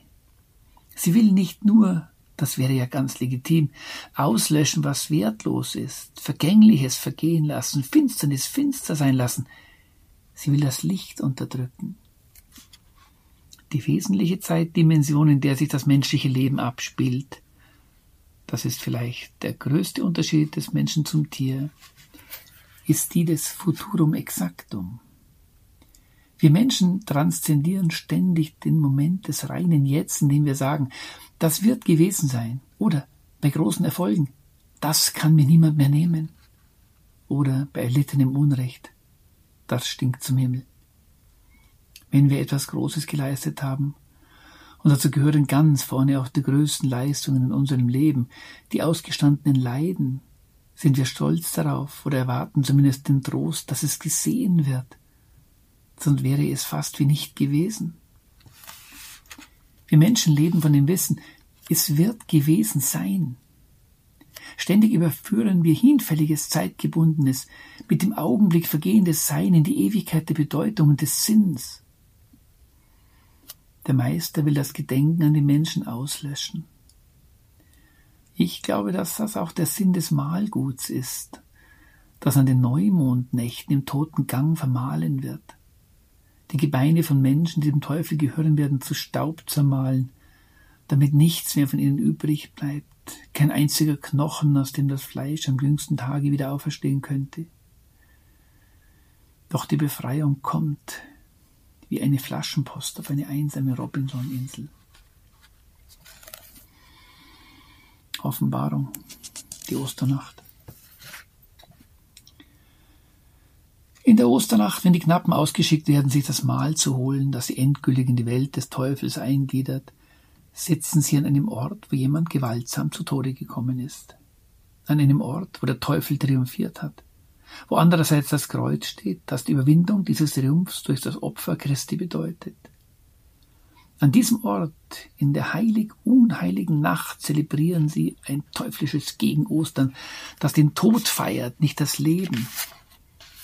Gerade hier aber dringt in die geschlossene Welt der Mühle, wir erinnern uns, kein Fuhrwerk kam je vorgefahren, außer dem Herrn Gevatter, nicht einmal von anderen Mühlen kam je Besuch, eine Stimme von außen ein. Die Glocken, sagte Tonda, hörst du's? Seit dem Gründonnerstag waren die Glocken verstummt gewesen. Jetzt um die Mitte der Osternacht fingen sie allerorten wieder zu tönen an. Von den benachbarten Kirchdörfern klang ihr Geläut nach Schwarzkolm herüber. Gedämpft zwar ein dunkles Gebrause nur, das Gesumm eines Bienenschwarmes, doch war die Heide und waren das Dorf und die Felder und Wiesen erfüllt davon bis zum fernsten Hügelrand. Schon die Glocken allein sind Offenbarung einer anderen Welt. Dann aber geschieht die eigentliche Offenbarung. Fast zugleich mit den fernen Glocken hob in Schwarzkolm eine Mädchenstimme zu singen an. Jubelnd sang sie ein altes Osterlied. Krabat kannte es, hatte selber als Kind in der Kirche mitgesungen, aber es war ihm, als hörte er es heute zum ersten Mal. Erstanden ist der heilige Christ. Halleluja, Halleluja. Mitten in die schwarze Nacht wird hier die Stimme der Verheißung hineingesprochen. Kein Argument, kein Syllogismus, die Religion ist Offenbarung, Heilszusage, ein göttliches Versprechen. Eine reine Mädchenstimme verkündet die Überwindung der Sünde und des Todes. Hier wird nichts bewiesen oder geschlussfolgert. Unmittelbar, aber in völliger Klarheit und mit aller Kraft der Reinheit wird der Finsternis das Licht einfach gegenübergestellt. Vergiss es ja nicht. Und wenn auch nur als Hoffnung ist es, als der zugesagt ist, zugleich in gewisser Weise auch schon da. Im dritten Jahr wird dieser Gedanke noch einmal in unübertroffener Weise verdichtet. Jetzt geht es nicht in erster Linie um die religiöse Offenbarung, sondern um die Begegnung der Liebenden. Aber gerade jetzt ist der religiöse, der christliche Bezug unübersehbar. Es ist die Szene, in der Graber zum ersten Mal direkt auf die Kantorka trifft. Unbeirrbar geht sie ihren Weg für mich die zugleich seltenste wie schönste weibliche Eigenschaft. Sie hat auf Grabat gewartet. Wie im Märchen finden sich die füreinander Bestimmten und geht nun auf ihn zu. Dann tauchte sie einen Zipfel des Umtuchs in den Grub mit dem Osterwasser, und ohne ein Wort zu sagen, wischte sie Grabat den druden Fuß von der Stirn, ganz sachte und ohne Eile, wie selbstverständlich. Da war es dem Burschen, als habe sie einen Makel von ihm genommen. Und Krabat war ihr unendlich dankbar, dass es sie gab und dass sie ihm gegenüberstand und ihn anblickte. Hier treffen gesammelte Aufmerksamkeit für das gute und vollkommene innere Reinheit auf das Mahl, das Krabats Zugehörigkeit zur Sphäre des Meisters besiegelt. Aber was tut die Kantorka da? Sie beginnt nicht zu diskutieren, versucht nicht Grabat davon zu überzeugen, dass er sich aus den Fängen des Meisters lösen müsse. Sie argumentiert nicht, nicht mal im Ansatz, sondern sie handelt einfach. Einfach und geradeaus mit der Kraft desjenigen, der fest und unbeirrbar im Guten steht.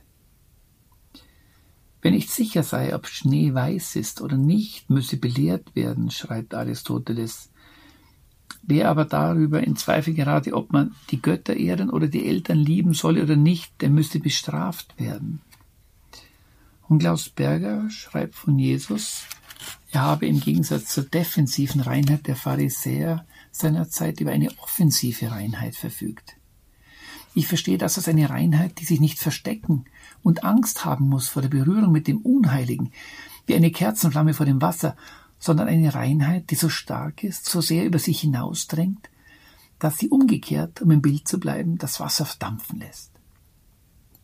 Die Kantorka geht einfach auf Grabat zu und wischt ihm mit dem Osterwasser das Teufelsmal von der Stirn.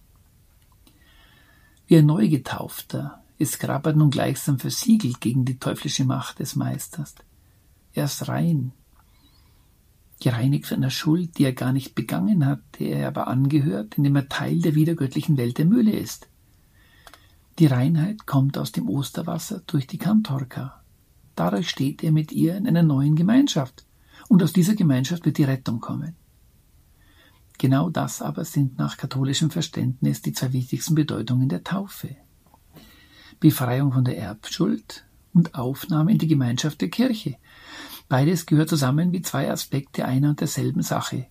Hier wird sichtbar gemacht, wie sie zusammengehören. Wie der Getaufte aber getauft wird auf Christi Tod und dann erst auf seine Auferweckung. So steht Krabat jetzt als ein Fremdling in seiner Welt und es droht ihm Gefahr. Versuchung. Krabat liebt. Das ist klar. Er liebt fest und steht sicher in der Liebe.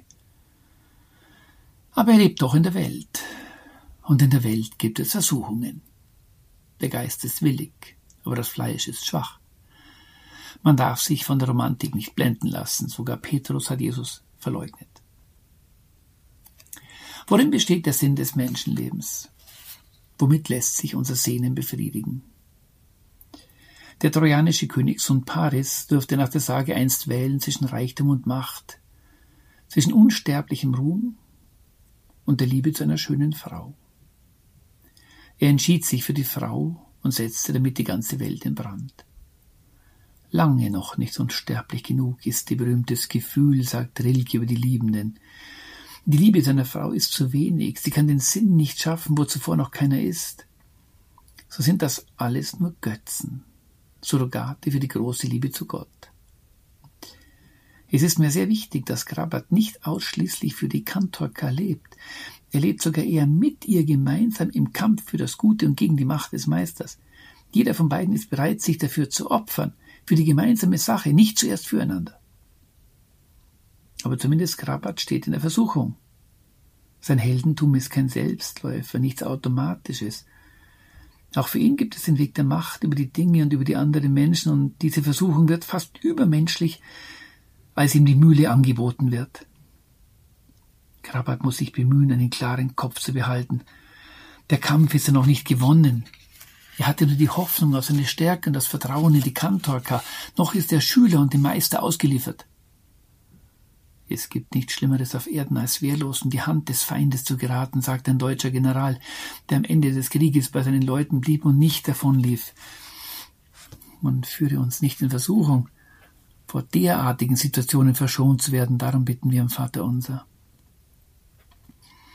Denn für Grabat geht es um Leben und Tod und nicht nur für ihn. Es geht auch um ein Leben, das ihm nicht gehört. So ist er auch moralisch erpressbar, nicht nur bei seinem verständlichen Streben nach Macht und Sicherheit und jedenfalls vordergründig auch Freiheit zu packen. Und dieses Angebot ist echt. In letzter Not ist der Tyrann bereit, die Macht zu teilen. Und er setzt darauf, dass es auch dem anderen in erster Linie nur um Macht geht. Er kann gar nicht anders denken. Deutlich wird dies besonders an der Stelle, wo er die Freundschaft von Krabat und Juro testet. Da lässt er die Freunde nachspielen, wie er in seinem früheren Leben einen Freund erschossen hat. Bei dieser Gelegenheit zeigt sich der Meister wieder einmal von seiner menschlichen Seite. Seine Betroffenheit ist nicht gespielt, aber er zeigt sich von der Menschlichkeit, die eben die Menschlichkeit des Meisters ist. Und in Bezug auf diese allzu menschliche Menschlichkeit sind eben alle gleich. Der Mensch kann nicht anders. Freilich möchte man sagen, der Mensch, der nicht liebt, kann nicht anders. So sucht der Meister Komplizen und unterstellt den anderen, dass sie genauso denken und genauso gehandelt hätten wie er. Was ihr gesehen habt, rief er, ist ein Albtraum, aus dem man erwacht. Und wann hat sich das? Ich aber habe die Geschichte mit Jirko nicht geträumt, damals in Ungarn. Ich habe ihn erschossen. Ich habe meinen Freund getötet, ihn töten müssen. Wie Krabat es auch getan hat und jeder von euch es an meiner Stelle getan hätte. Jeder.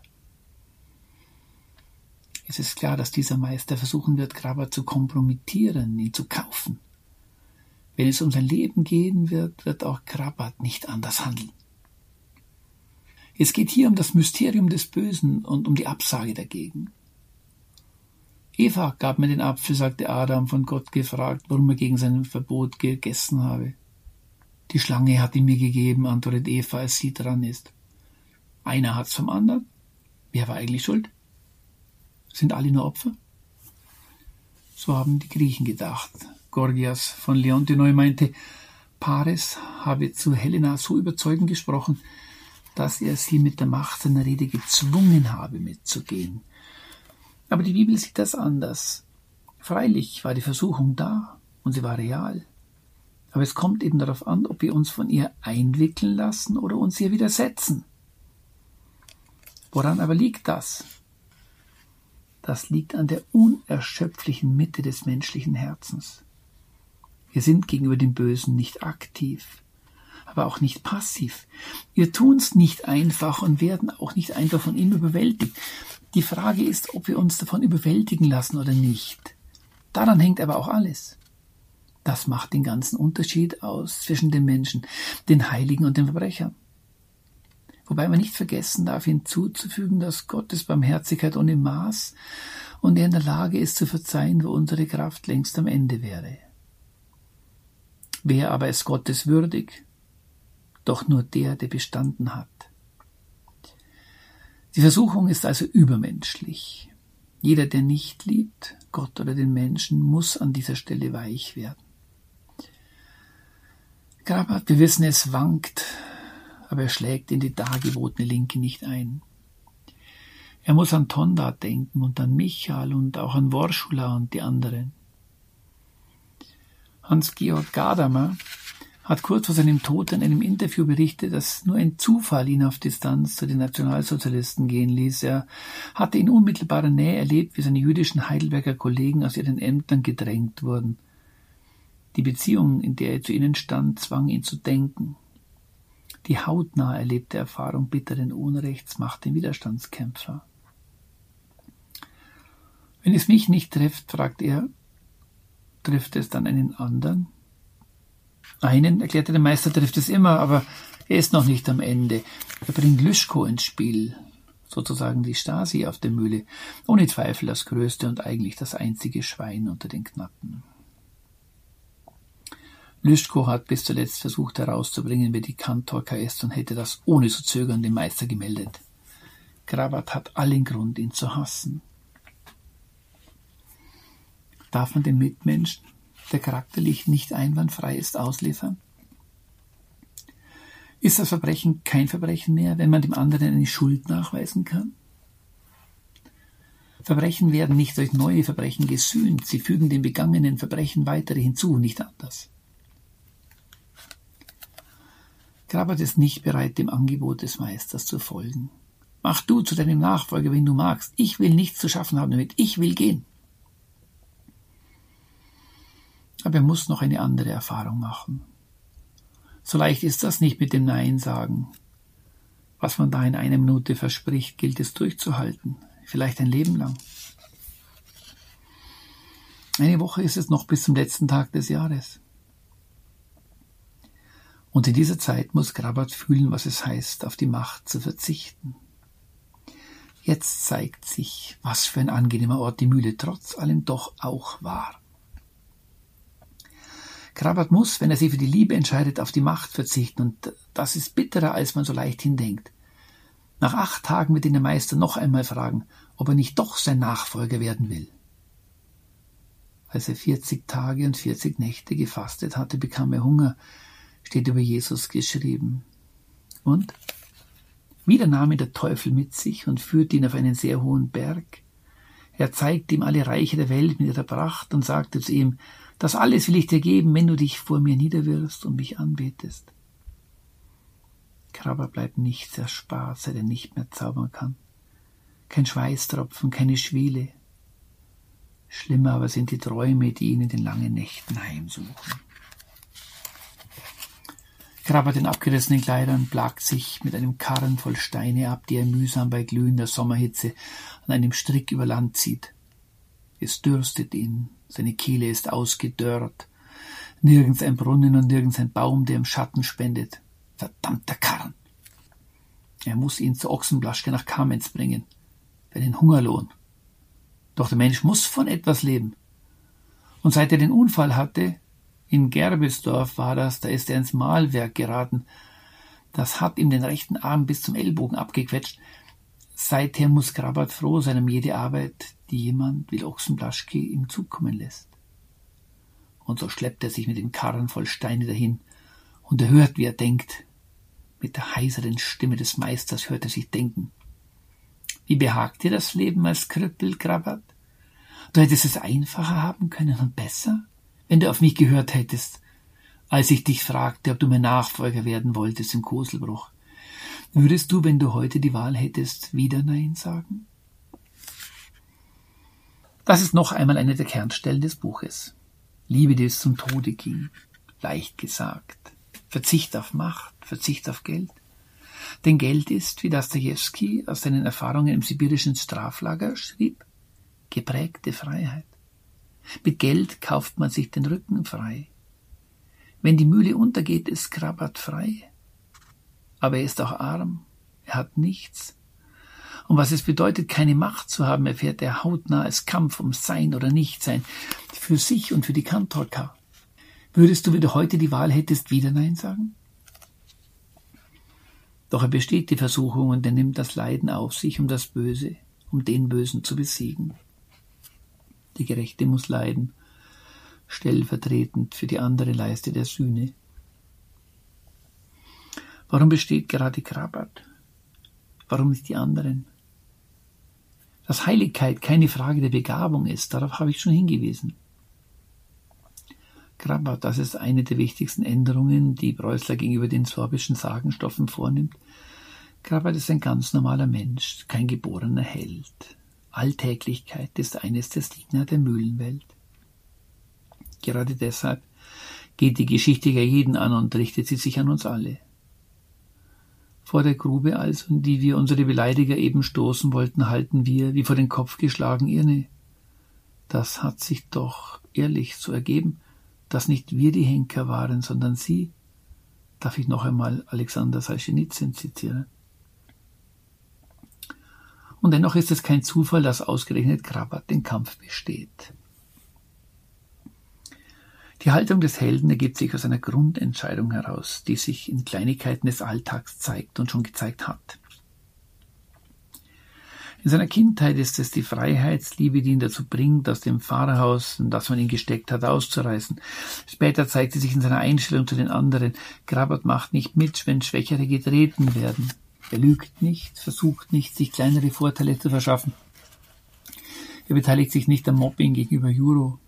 Später bekommt er den Lohn für diese Haltung.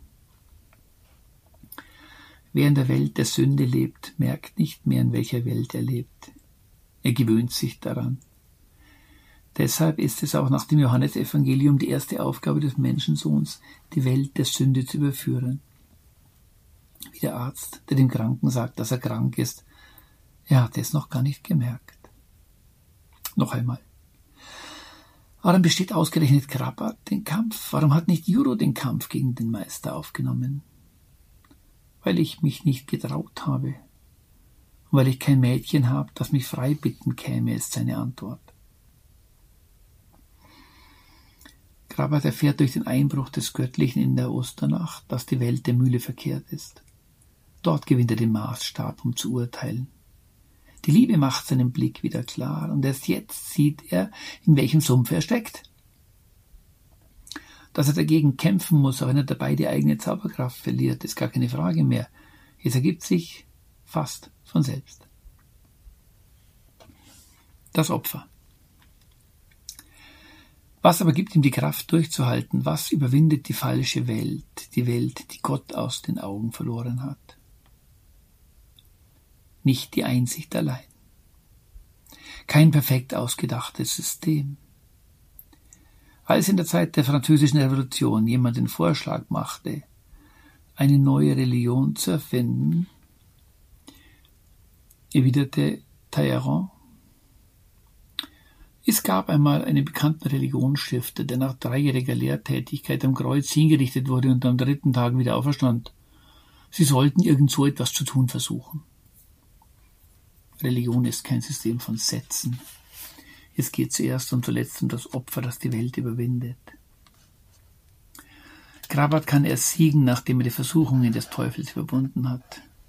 Er muss wissen, was es bedeutet, auf die Zauberkraft zu verzichten, den Verzicht auf alles denn er kann sich nicht auf seine Güter zurückziehen und dort selig bescheiden weiterleben. Er wird alles verlieren. Sein Zuhause, seinen Unterhalt und seine Zauberkraft. Er ist bereit, auf all dies zu verzichten. Mehr noch, er ist bereit, sein Leben in die Waagschale zu werfen. Er spielt ein Spiel unter Einsatz seiner ganzen Person. Die Welt wird nicht durchschaut, durchschauend von oben herab erklärt, sondern sie wird gewonnen oder überwunden. So siegen also der Mut und die innere Geradheit des Helden. Aber auch das ist noch zu wenig.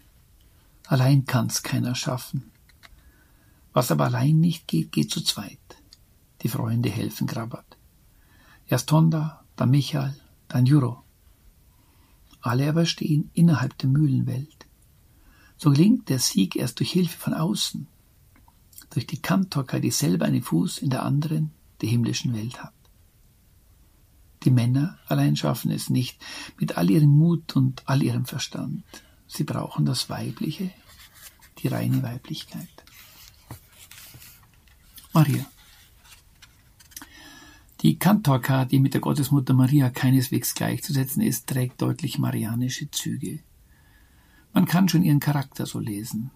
Im zweiten Jahr wird Krabat einmal mit Petar ausgesandt, um ein Salzfass und einige andere Dinge zu kaufen. Auf der Rückfahrt kommen sie durch Schwarzkolben. Natürlich hofft Krabat darauf, die Kantorka zu sehen, und wirklich, als sie durch das Dorf fahren, füttert sie gerade die Hühner. Krabat nickte ihrem Vorbeifahren zu, ganz beiläufig, da er Petar nichts merken dürfte. Die Kantorka nickte ebenso beiläufig zurück, freundlich zwar, wie man Fremden zunickt, aber die Hühner, die sie zu füttern hatte, waren ihr zehnmal wichtiger. Was sie tut, tut sie ganz. Was sie gerade tut, ist ihr gerade am wichtigsten. Ein gelungenes Beispiel, um ihren Ernst und ihre Geradlinigkeit zu zeigen. Gesammelte Aufmerksamkeit zeichnet sie auch sonst auch, auch wenn sie das Osterwasser holt, gibt es nichts Wichtigeres für sie. Vor allem aber ist ihre bestimmende Charaktereigenschaft die Reinheit, Sie ist vollkommen klar, ohne Hintergedanken, ohne jeden Anflug von Gemeinheit. Wenn sie gefragt wird, ob sie zum Opfer bereit ist, sagt sie ja. Und ihr Ja ist ein Ja. Wenn sie aber das Böse sieht, sagt sie Nein. Klar und bestimmt und ohne jedes Zögern. Es gibt noch eine Szene, eine Kernstelle, an der sich das mit aller Klarheit zeigt. Eine der schönsten des ganzen Buches, die Kirchweih im Grase. Nicht mehr lange vor dem Endkampf im Oktober des dritten Jahres wird in Schwarzkolm Kirmes gefeiert. Natürlich muss man dahin. Gibt es doch nichts Schöneres auf der Welt. Kirmes, rief Lobosch. Wenn ich das Wort bloß höre, dann sehe ich Riesenbleche voll Streuselkuchen vor mir und Berge von süßen Kollatschen. So bleibt Grabat kaum etwas anderes übrig, als dorthin zu gehen, als ihn der Meister persönlich dazu auffordert, schon um keinen Verdacht zu erregen. Juro gibt ihm den Rat, die Kantorka zu treffen.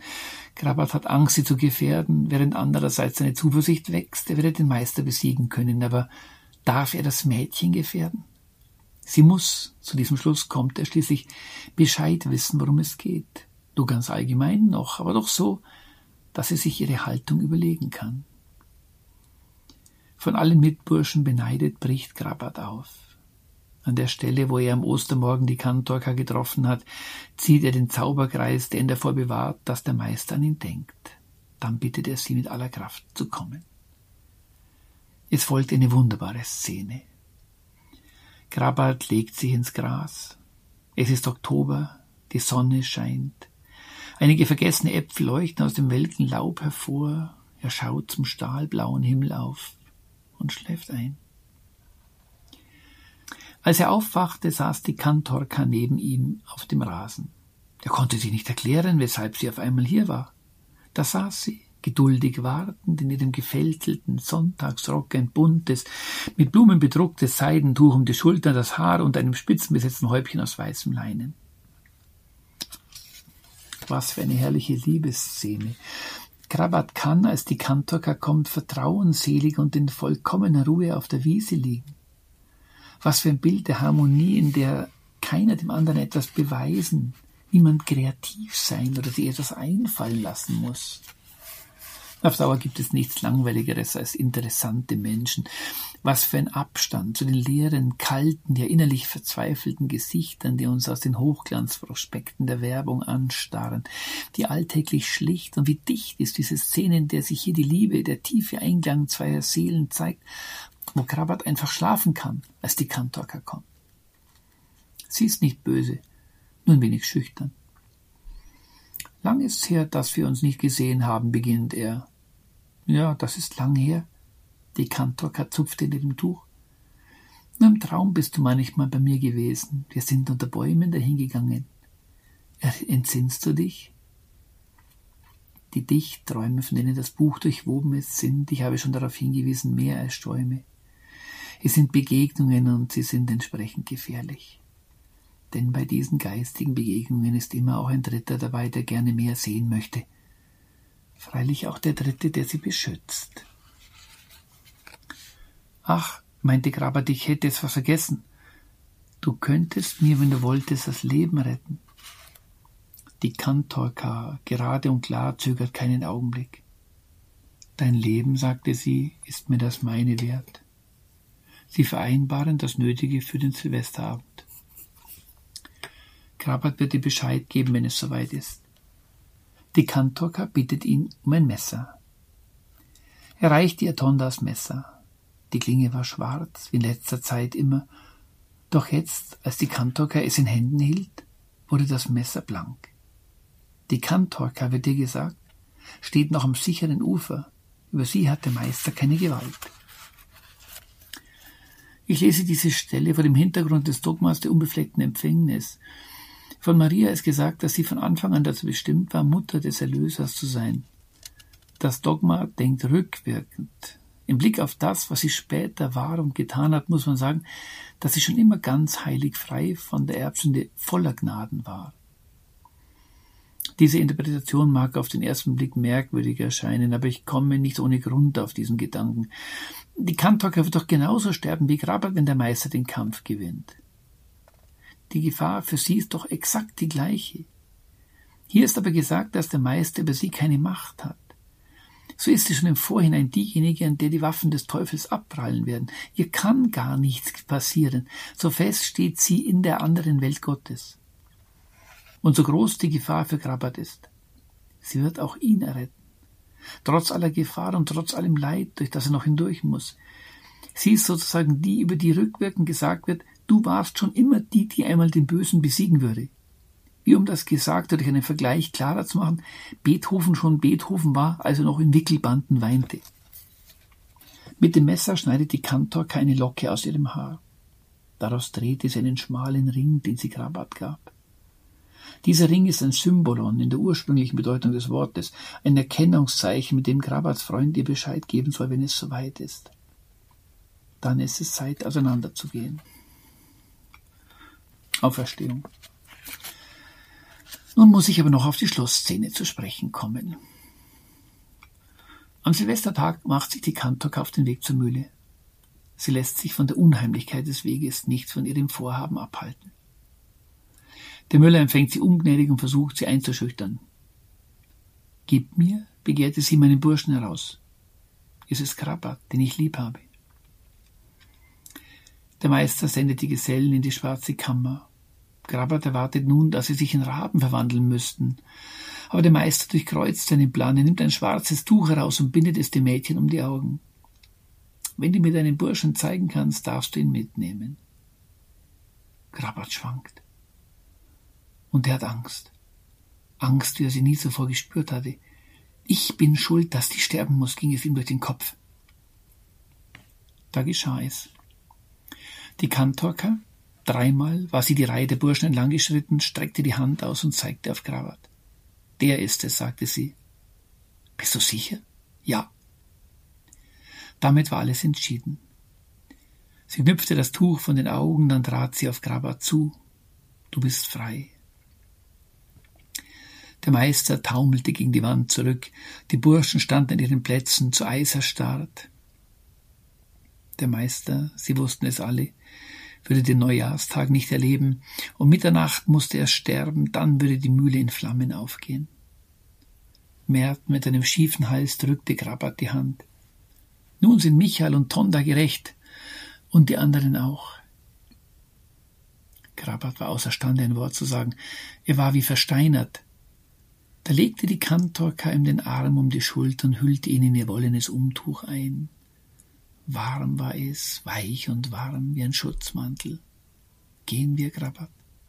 Er ließ sich von ihr aus der Mühle führen, sie führte ihn durch den Koselbruch nach Schwarzkolm hinüber. Wie hast du mich? fragte er, als sie die Lichter des Dorfes zwischen den Stämmen aufblinken sahen. Hier eins, da eins. Wie hast du mich unter den Mitgesellen herausgefunden? Ich habe gespürt, dass du Angst hattest, sagte sie, Angst um mich, Daran habe ich dich erkannt.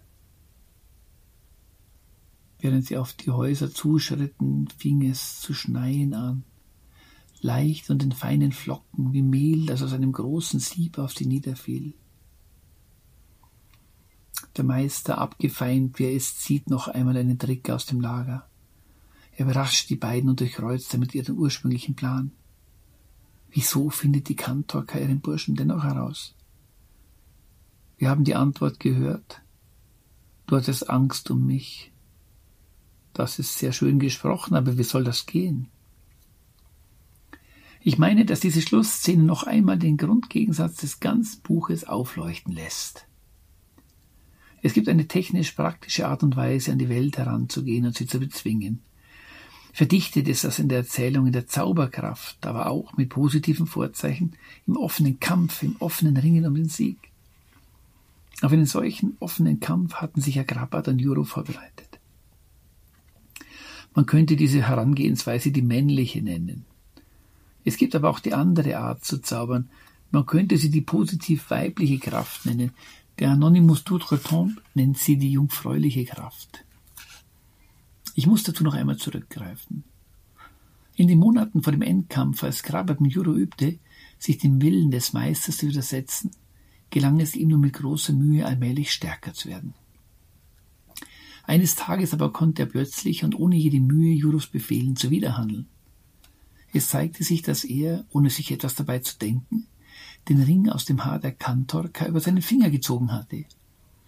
Dieser Ring zauberte gleichsam die Kraft der Kantorka herbei und gemeinsam waren sie unschlagbar, aber das war doch ein Zauber von anderer Art als er gewohnte. Es gibt eine Art von Zauberei, sagte Juro, die man mühsam erlernen muss. Das ist die, wie sie im Korrektor steht, Zeichen für Zeichen und Formel um Formel. Und dann gibt es eine, die wächst einem aus der Tiefe des Herzens zu, aus der Sorge um jemanden, den man lieb hat. Ich weiß, dass das schwer zu begreifen ist, aber du solltest darauf vertrauen, Grappa. Diese Kraft wird siegen, als die Kantorka dem Meister gegenübersteht, um ihren Burschen herauszubitten. Mit ihrer Hilfe wird sie Grappat erkennen von Herz zu Herz. Dadurch aber schenkt sie ihm sein Leben neu. Ich sehe in dieser Erzählung vom Erkennen des anderen eine Parallele zur Auferstehung Christi. Die Stelle ist berühmt. Eine der ersten am Grab ist nach dem Johannesevangelium Maria Magdalena. Als die Engel sie fragen, Frau, warum weinst du? antwortet sie, man hat meinen Herrn weggenommen und ich weiß nicht, wohin man ihn gelegt hat. Daraufhin dreht sie sich um und erblickt Jesus, erkennt aber nicht, dass er es ist. Sie meint, es sei der Gärtner. Erst als er sie direkt anspricht und sie sagt, Maria, gehen ihr die Augen auf. Sie fällt vor ihm nieder und ruft, Rabuni, das heißt Meister. Er aber verhütet ihr, ihn zu berühren, beziehungsweise ihn festzuhalten. Das berühmte Noli me tangere. Maria erkennt Jesus also nicht an irgendwelchen Äußerlichkeiten, seinem Haarschnitt oder seinen Gesichtszügen, sondern daran, wie er sie anspricht, im Angerufensein.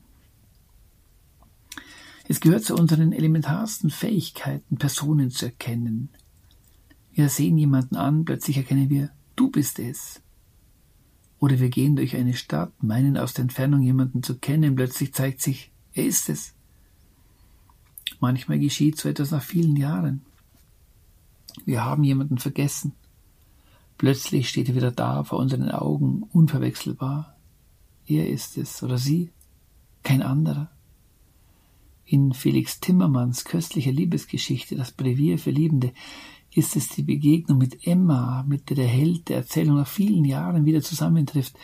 Da treffen sich ihre beide Blicke und sie kennen einander und trotz aller Falten des beginnenden Alters sind sie doch noch die gleichen und es ist, wie wenn sich in ihnen alle Schrauben unseres Herzens und unserer Seele lockern. Wenn ein anderer Menschen ernsthaft lieb hat, fürchtet er könnte ihn vergessen. Besser gesagt, er fürchtet ihn gar nicht ernsthaft zu lieben, sondern nur sein Abziehbild, etwas, das er sich einbildet, so dass er ihn nicht mehr kennen könnte, wenn sich alles äußerlich geändert hat, denn das ist die Probe jeder ernsthaften Liebe. Kennst du mich? Oder bist du auf Äußerlichkeiten reingefallen? Hast du nur Äußerlichkeiten geliebt, die aber vergehen? Andererseits sind der Leib und insbesondere das Gesicht keine Äußerlichkeit, im Gegenteil. Schon auf Säuglingsfotos erkennen wir die charakteristischen Gesichtszüge unserer Verwandten und auf alten Klassenfotos erinnern wir uns genau, dass nur XY so und so dastehen und reinschauen konnte also doch Leiblichkeit. Aber was sehen wir, wenn wir einem anderen Menschen in die Augen schauen? Eine Galertkugel, braun oder blau, eingerahmt von einem Gesicht? Wir wissen oft gar nicht, ohne nachzudenken, was für eine Augenfarbe unsere Freunde haben, weil wir darauf nämlich nicht achten, sondern auf den Blick des anderen, der uns mittelbar, unmittelbar trifft. Der Leib ist Symbol, Bild des anderen, in dem dieser uns entgegentritt, in seinem Selbst. Als Maria Magdalena angesprochen wird, erkennt sie, wen sie vor sich hat. Nicht in einem Schlussverfahren aufgrund von Äußerlichkeiten, und da fällt sie auf die Knie. Die Kantorka erkennt Krabat blind, ohne Augen, in unmittelbarer Wahrnehmung seines Selbst. Allein wie sie das tut, ist noch einmal eine Überlegung wert. Was tun wir, müssen wir uns fragen, wenn wir eine andere Person erkennen. Wir erkennen dabei ja kein Ding, Kern der Person ist nicht das, was der Menschenfresser nach der Mahlzeit ausspuckt, sagte Odo Marquardt. Wir erkennen, wenn wir den anderen erkennen, vielmehr ein Wesen, das wie wir ständig dabei ist, über sich hinauszugehen.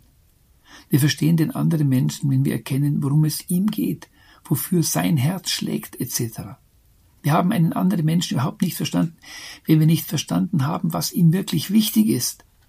Die Kantorka erkennt genau das. Sie erkennt den Liebenden an seiner Selbsttranszendenz. Alle Knappen hatten Angst. Grabat hatte Angst um jemand anderen. Ich habe gesehen, dass du Angst hattest, sagte sie. Angst um mich, daran habe ich dich erkannt. Dass Preußler weiß, wie wichtig der Leib ist, zeigt er an anderer Stelle. Er ist für ihn alles andere als ein zufälliges Gehäuse, das der Mensch zeitweilig bewohnt. Er tut das ausgerechnet an einer Stelle, die man auch spiritistisch deuten könnte. Krabert bedient sich in der zweiten Osternacht der Kunst des Aus sich hinausgehens. Diese Kunst gehörte zu den wenigen Künsten, die anzuwenden der Meister die Burschen gewarnt hatte, weil es leicht sein kann, dass jemand, der seinen Körper verlassen hat, nicht mehr hineinfindet. Denn das hatte der Meister den Müllknappen eingeschärft, aus sich hinausgehen konnte man erst nach Einbruch der Dunkelheit und Zurückkehren nur vor Anbruch des neuen Tages. Wer sich versäumte und länger ausblieb, für den gab es kein Zurück mehr. Sein Körper blieb ihm verschlossen und wurde für tot begraben, während er selbst dann umherirren musste, ruhelos zwischen Tod und Leben, unfähig sich zu zeigen, zu sprechen oder sich sonst wie bemerkbar zu machen. Und darin lag die besondere Qual des Zustandes. Noch der windigste Poltergeist konnte wenigstens klopfen, mit Töpfen klappern und Holzscheiter gegen die Wand schmeißen.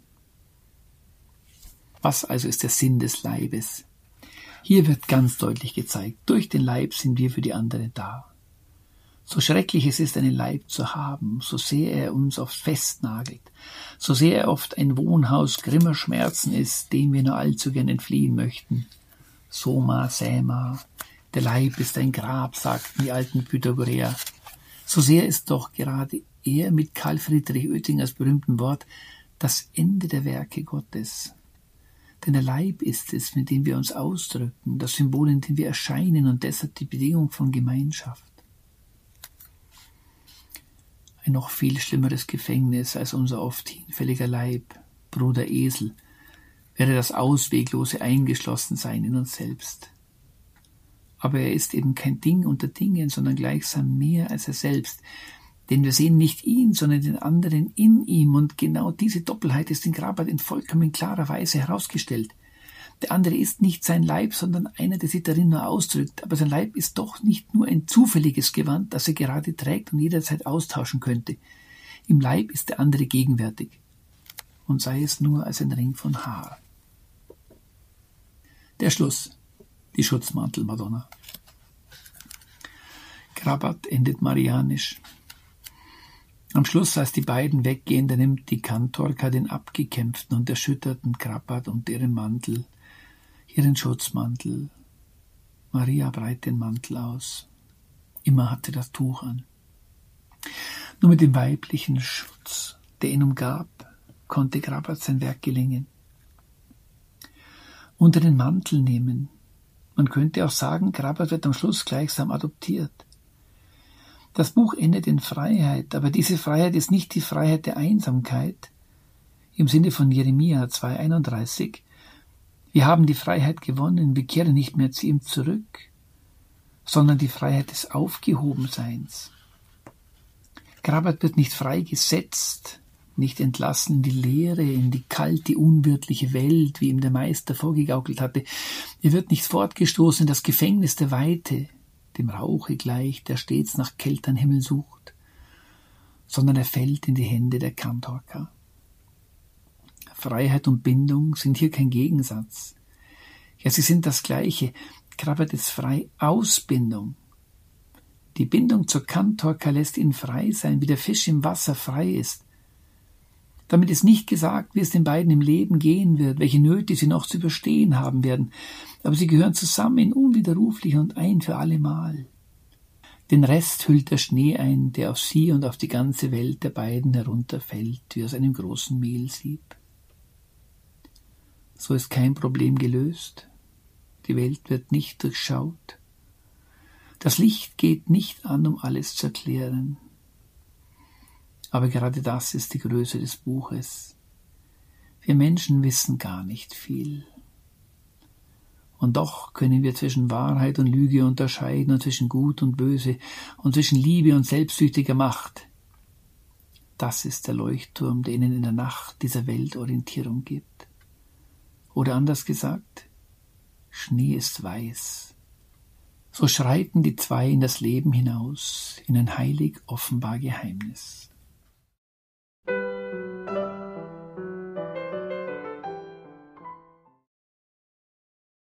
In der heutigen Credo-Sendung bei Radio Horeb ihrer christlichen Stimme in Deutschland hörten Sie Felix Hornstein mit einem Eindruck zu seinem Buch Krabat, Liebe und Widerstand über das richtige Leben in einer verkehrten Welt. Wenn Sie da jetzt neugierig geworden sind, liebe Hörerinnen und Hörer, natürlich haben wir einen Link zum Buch in den Details zu dieser Sendung im Tagesprogramm auf horeb.org. Unser Hörerservice weiß auch Bescheid. Der gibt Ihnen auch gerne die näheren Angaben zu diesem Buch von Felix Hornstein.